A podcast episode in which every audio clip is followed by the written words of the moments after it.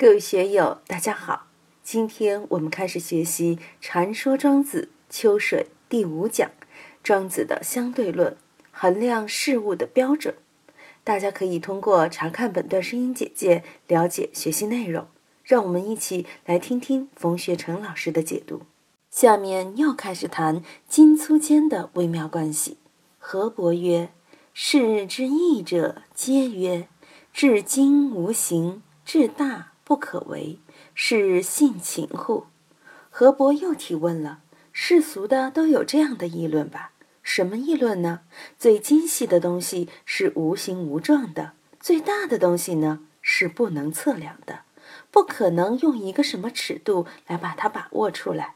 至今就是最小的东西，至小的东西它应该是无形的，为什么呢？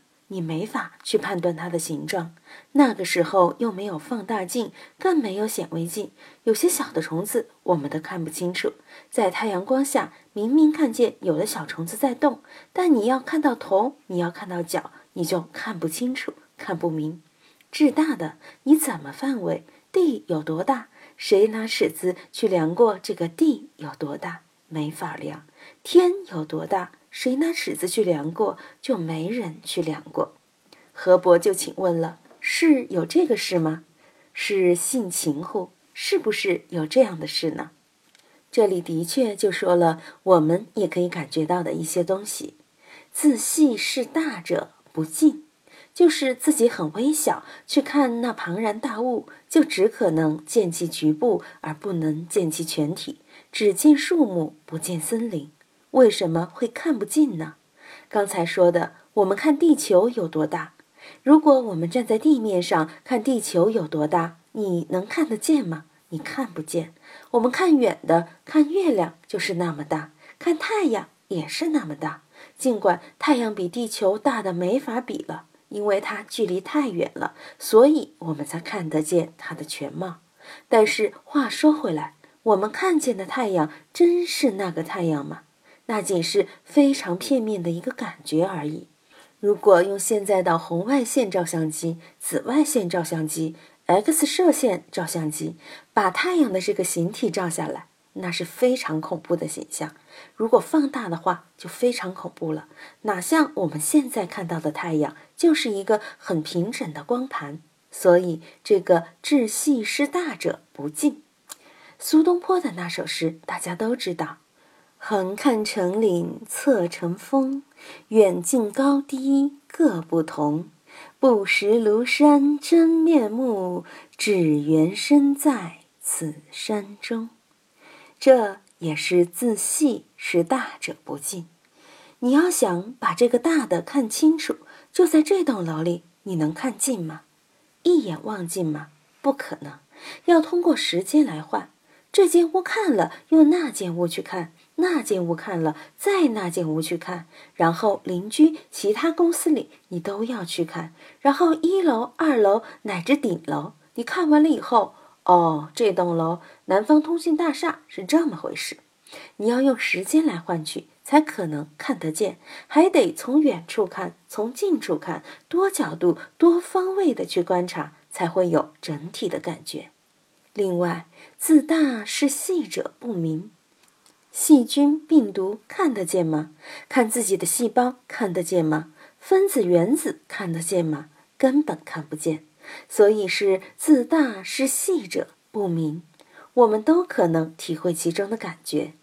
福精小之微也，这个精也就是无限小，小之微呀，最小、最小、最小的了。这个福大之阴也。什么是福呢？就是无穷大，大的不得了，故异变，此事之有也。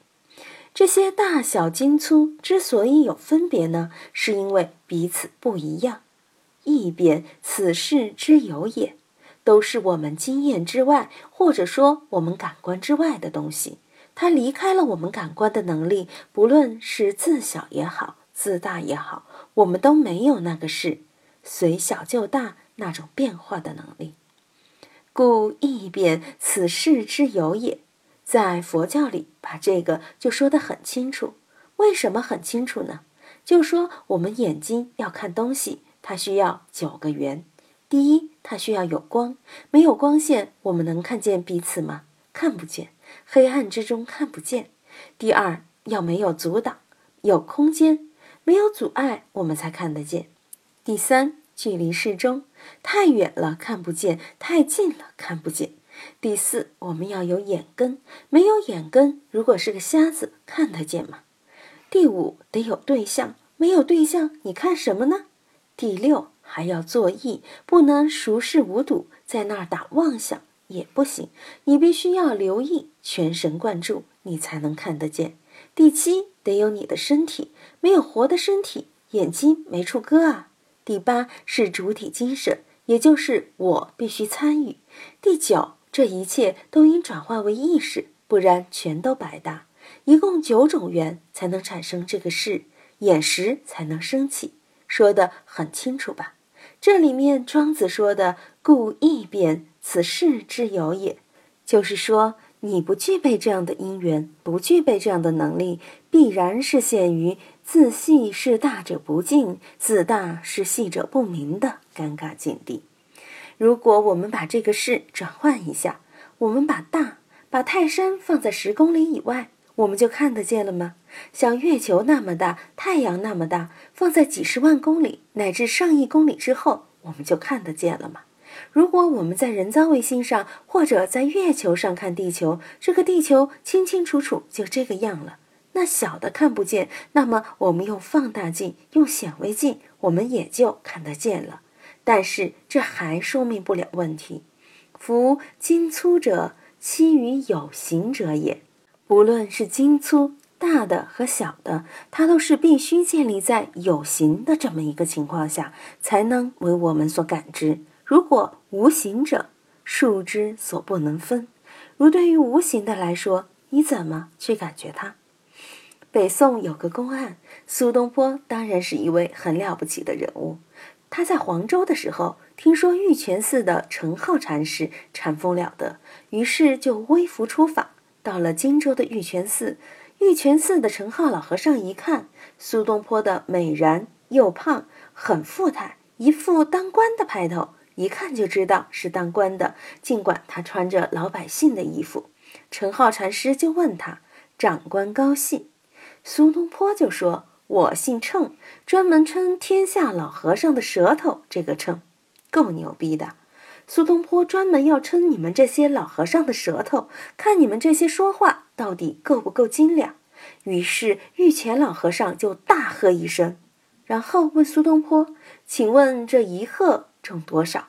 苏东坡一下就傻了：“你能称出这一鹤重多少吗？”所以这个也就是这里面说的无形者。数之所不能分也，我们不可能用耳朵来看字、听字，也不可能用眼睛来听音乐。为什么呢？这些是数之所不能分也。音乐对眼睛是无形无相的，图像对耳朵来说也是无形无相的。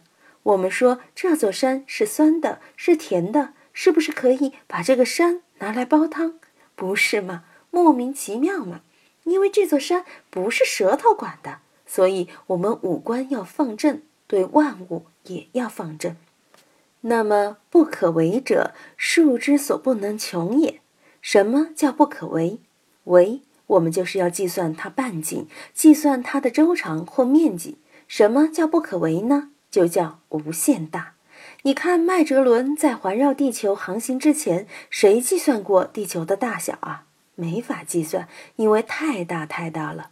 那个时候，相对于人类来说，可以叫无限大。但是后来发现地球是球体后，一下就感觉地球可以计算了。实际上，古希腊的人已经计算了地球的大小和地球的半径，而且离现在的计算误差并不大。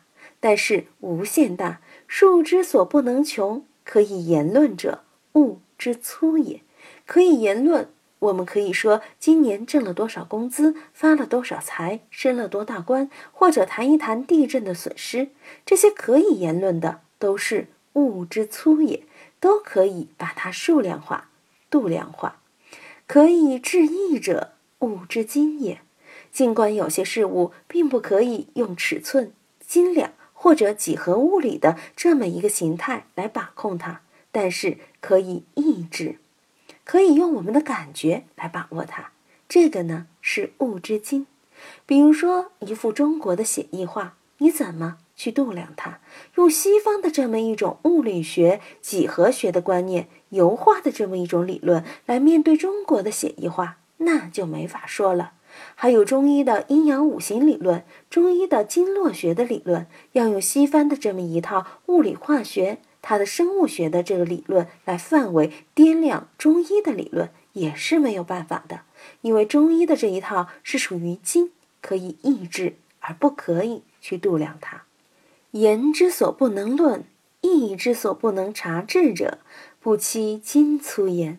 但还有一些东西。语言也不能描述，意识也不能去感受，这个就是精细粗大之外的东西了，就是超越了时间，超越了空间，没有几何图像，属于无眼耳鼻舌身意、无色声香味触法的这类东西了。那你怎么去感受它？怎么去感觉它？就说生命，什么是生命？谁能把生命画个图像给我看？我们看的，不管是狗也好，马也好，人也好，苍蝇、蟑螂、老鼠也好，它都是具体的有生命物而已。到底什么是生命？你给生命画个图像来看。你说灵魂，灵魂，你给画个图像来看。所以古代有一个笑话，说什么最好画？鬼最好画。最难画的是什么？最难画的是狗啊、人啊之类的画。为什么呢？人啊、狗啊，你画的好不好？一眼就看得清楚了，而鬼谁也没见过。无论你怎么画，都不能说你画错了。你说我画的不对，那请你给我画一个鬼来看看，证明证明你标准的鬼是一个什么样。所以，这个言之所不能论，意之所不能察治者，不期金粗言。所以，语言不能描述的，意识所不能感知的。那就是这个精粗之外的东西了，所以我们所谈的道是这个。老佛爷经常说：“不可说，不可说，不可说，非思量分别所能及。”所以我们要明白这个非思量分别所能及的、不可说的这么一个东西是什么。但是也要留意这一点：即人之所知，不若其所不知啊。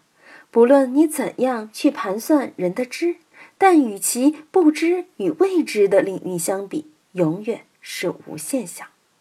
今天就读到这里，欢迎大家在评论中分享所思所得。我是万万，我在成都龙江书院为您读书。